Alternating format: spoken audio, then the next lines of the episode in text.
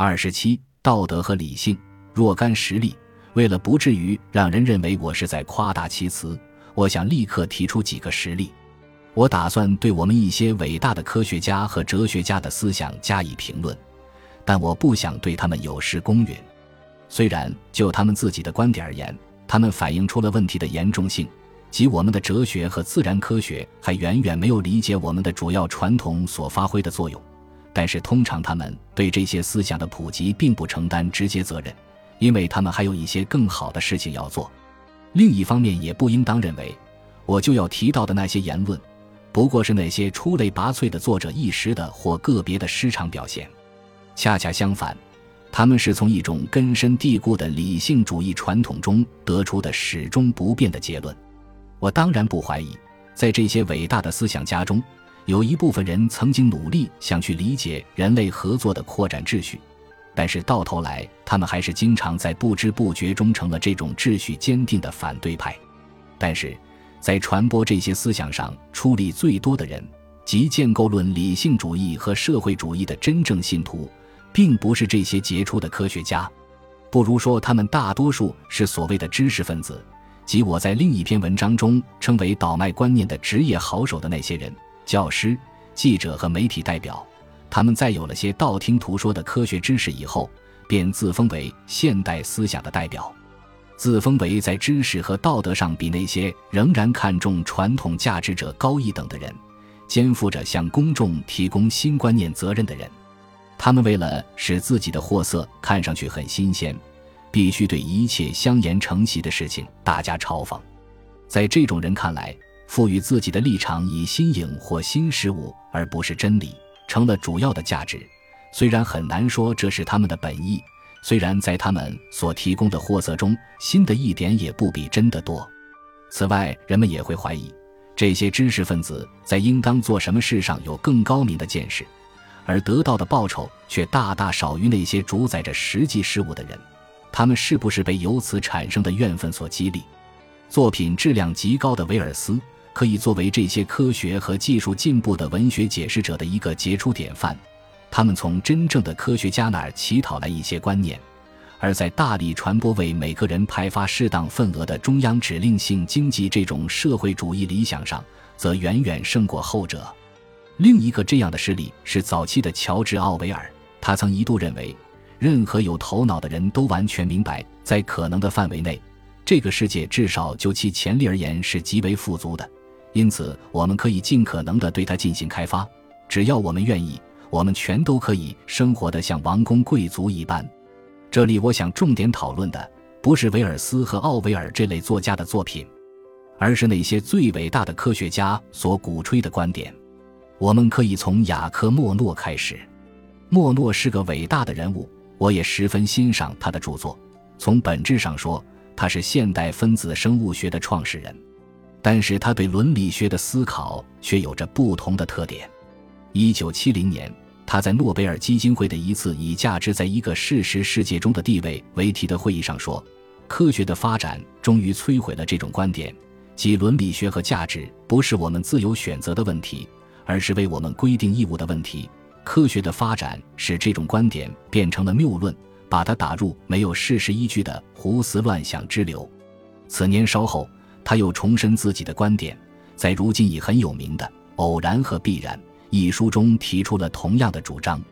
他劝告我们弃绝一切精神营养，承认科学是真理唯一的新来源，并对伦理学的基础做出相应的改造。就像许多类似的阐述一样，该书也以这样的观点作结。从本质上说，不具备客观性的伦理学永远被拦在知识领地之外。这种新的知识伦理并不强加于人，相反，是人把它强加给自己。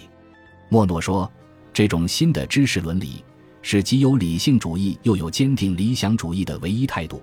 以它为基础，可以建立起真正的社会主义。莫诺的思想有其典型意义，因为他深深植根于一种知识理论，他试图以某些类型的行为更能满足我们的愿望为根据，建立起一门行为科学。不管你把它称为幸福论、功利主义、社会主义或无论什么东西，对我们的劝告是：我们应当使自己的行为有望造成这样一种状况，它会满足我们的欲望，使我们更加幸福。如此等等。换言之，需要这样一种伦理：人们在追求已知的、可取的和事先选定的目标时，能够随意遵循之。莫诺的结论来自他的如下观点：除了把道德归因于人类的发明之外，对它的起源做出解释的另一种唯一可能的方式。就是许多宗教所提供的那种泛灵论的或拟人化的解释。不错，就作为一个整体的人类而言，一切宗教都与拟人化的观点密不可分。他把神比拟成一个父亲、朋友或统治者，人们必须效忠于他，向他祷告等等。我就像莫诺以及大多数自然科学家一样，无法接受宗教这个方面的说法。在我看来。这是把大大超出我们理解力的东西贬低到了比人类智力高级不了多少的水平，但是拒绝宗教的这个方面，并不妨碍我们认识到，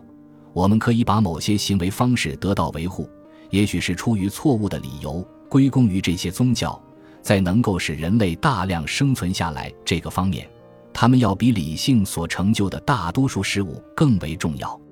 莫诺并不是以这种思路讨论问题的唯一生物学家，对进化规律的错误解释会把卓越的头脑引向何等荒谬的境地。在我看到的人中间，几乎谁也比不上另一位大生物学家和博学的学者的言论更能说明这个问题。李约瑟写道：“社会公正和同心同德的新世界秩序，合理的无阶级国家，并不是狂热的理想主义之梦。”而是从整个进化过程中得出的合乎逻辑的推论，它的权威性丝毫不亚于它的前提，因此在所有信仰中，它是最理性的。我会再回到莫诺上来，不过我还得再搜集几个事例。我过去曾讨论过的一个最恰当的事例是约翰·凯恩斯，在从传统道德中解放出来的那一代人中间，他是最具代表性的知识分子领袖之一。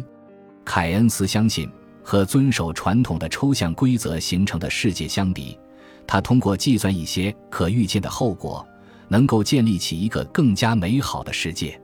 凯恩斯喜欢用“因循守旧的智慧”这种说法来表示自己的轻蔑。在一段坦率的自传性言论中，他提到自己年轻时那个剑桥小圈子，他们大多数成员后来都属于布鲁姆茨伯里团体。都摒弃了我们所承担的遵守普遍规则的个人义务，他们从严格的意义上说都是不道德的人。他谦虚地补充说：“到了四十五岁这把年纪，他已经老得不能再有所改变了，于是只好继续做个不道德的人。”这位不同寻常的人物还为他的一些经济观点以及他对管理市场秩序的信念进行辩解，其根据则是从长远看我们终有一死。从长远看，我们终有一死。这种说法是一种很典型的表白，极不愿意承认道德涉及长远后果。我们无从体验的后果，对那些有长远目光的通过学习得到的规矩，倾向于弃之如敝履。凯恩斯也反对传统的节俭美德，他像成千上万浅薄的经济学家一样，拒不承认要想增加资本产品，一般需要减少消费需求。这又使他把自己令人生畏的智力用来建立他的经济学通论。我们认为，这就是本世纪下半叶长达二十多年世界范围内罕见的通货膨胀，以及随后不可避免出现的严重失业的原因所在。由此可见，让凯恩斯头脑混乱的不只是哲学，还有经济学。阿尔弗雷德·马歇尔理解这个问题。但是他似乎未能把约翰·斯图亚特·穆勒年轻时就得出的重要见解。即对商品的需求不同于对劳动力的需求，让凯恩斯留下足够深刻的印象。莱斯利·斯蒂芬爵士在1876年把这种理论描述为没有几个人理解的理论，大概可以把是否对有他充分的估价作为对经济学家的最好检验。而凯恩斯对他说出这样的话，竟加以嘲讽。不管凯恩斯本人如何认为，他在削弱自由上贡献甚大。但是他并没有采取和他那些布鲁姆茨伯里的朋友们一样的社会主义立场，这令他们感到愤怒。不过，他的大多数学生都是这样或那样的社会主义者。不管是他还是他的学生，都不承认扩展秩序必须建立在长远的考虑上。在凯恩斯观点背后有一种哲学幻觉，即存在着一种难以定义的善的属性，一种有待每个人去发现的属性。它使每个人承担起追求这种善的义务。只要认识到这种善，就有理由蔑视和不考虑许多传统道德规范。这是通过穆尔的著作支配着布鲁姆茨伯里团体的观点。这种哲学幻觉使他对养育自己的源泉产生了一种典型的敌视态度。这也明显的表现在伊福斯特身上。他曾一本正经的主张，把人类从商业制度的罪恶中解放出来，就像把他们从奴隶制中解放出来一样迫切。和莫诺以及凯恩斯相似的情感，也来自一位名望稍逊但也很有影响的科学家，担任过世界卫生组织第一任秘书长的心理分析学家齐泽姆。他简直就是在鼓吹消灭对错观，坚持认为心理学家的任务就是使人类摆脱臣服的善恶负担。这种建议在当时受到了美国上层法律权威的赞扬。道德在这里再次被视为。既然它没有科学根据，非理性的，它作为世代积累起来的文化知识是不被承认的。不过，还是让我们来看看一位甚至比莫诺和凯恩斯更伟大的科学家——爱因斯坦。他或许是我们时代最伟大的天才。爱因斯坦所关注的是一个不同但密切相关的问题。他采用了一句流俗的社会主义口号。认为应当用为用途而生产取代资本主义秩序中的为利润而生产。这里的为用途而生产，是指在小团体中根据产品由谁使用的预测从事的劳动。但是这种情感没有考虑到以上各章阐述过的观点，对它应当重申如下：在自发产生的秩序中，只有不同商品和服务的预期价格与其成本之间的差别。能够告诉每个人如何为一个蓄水池做出最大的贡献，而我们大家都是从这个蓄水池中按自己所做贡献的比例汲取所得。爱因斯坦似乎没有明白，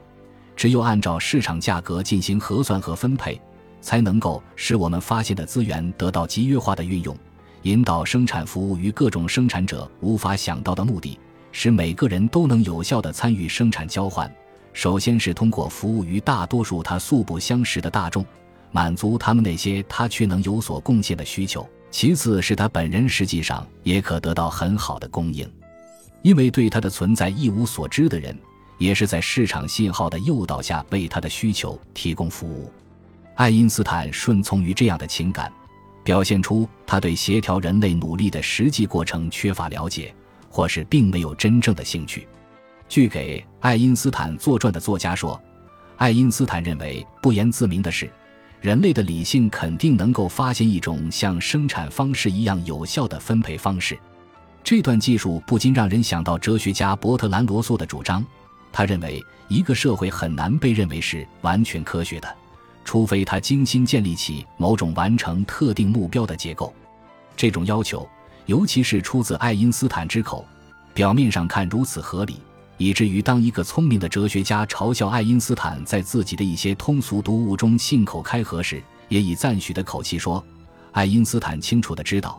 目前的经济危机要归咎于我们为利润而生产而非为用途而生产的制度，归咎于我们生产力的巨大增长实际上没有伴随着广大群众购买力的相应增长这一事实。”我们还发现，爱因斯坦也在重复资本主义社会的经济无政府状态这种社会主义煽惑人心的陈词滥调。在这种社会里，工人的报酬不是由产品的价值决定的，而计划经济会把需要做的工作分配给全体有劳动能力的人，如此等等。与此相似但更为审慎的另一种观点，出现在爱因斯坦的合作者马克思·波恩的一篇文章里。波恩显然认识到，我们的扩展秩序已不再满足原始的本能。然而，他也没有仔细地考察一下创造并维持这种秩序的结构，或认识到我们出自本能的道德在过去五千多年里已经逐渐被废除或受到了限制。因此，虽然他知道科学技术大概已经无可挽回地破坏了文明的伦理基础，他却虚幻地以为，他们之所以造成这样的结果。不是因为他们系统的使信念失去了威信，而是因为他们揭示出，这些信念没有满足建构论理性主义所要求的某些可以接受的标准。波恩同意，至今上没有人设计出一种不需要传统的伦理原则也能维护社会团结的方法。他却希望能够用科学中所使用的传统方法来取代它们。他也没有明白，处在本能和理性之间的东西是不能用科学中使用的传统方法来代替的。我的事例取自二十世纪一些重要人物的言论，我没有把无数这样的人包括进来，例如米利坎、爱丁顿、索迪、奥斯特瓦尔德、索尔维、贝尔纳等人，他们全都曾经在经济问题上信口开河。当然。人们还可以引用出自较有名气的科学家和哲学家之口的数百条类似的言论，不管是过去数百年里的，还是当今这个时代的。不过，我相信，更细致的考察一下这些当代的具体事例，而不是简单的罗列那些引语和例证，我们能够得到更多的教益。大概首先应当指出的，这些事例尽管不能说如出一辙，却具有某种家族式的共性。本集播放完毕，感谢您的收听，喜欢请订阅加关注，主页有更多精彩内容。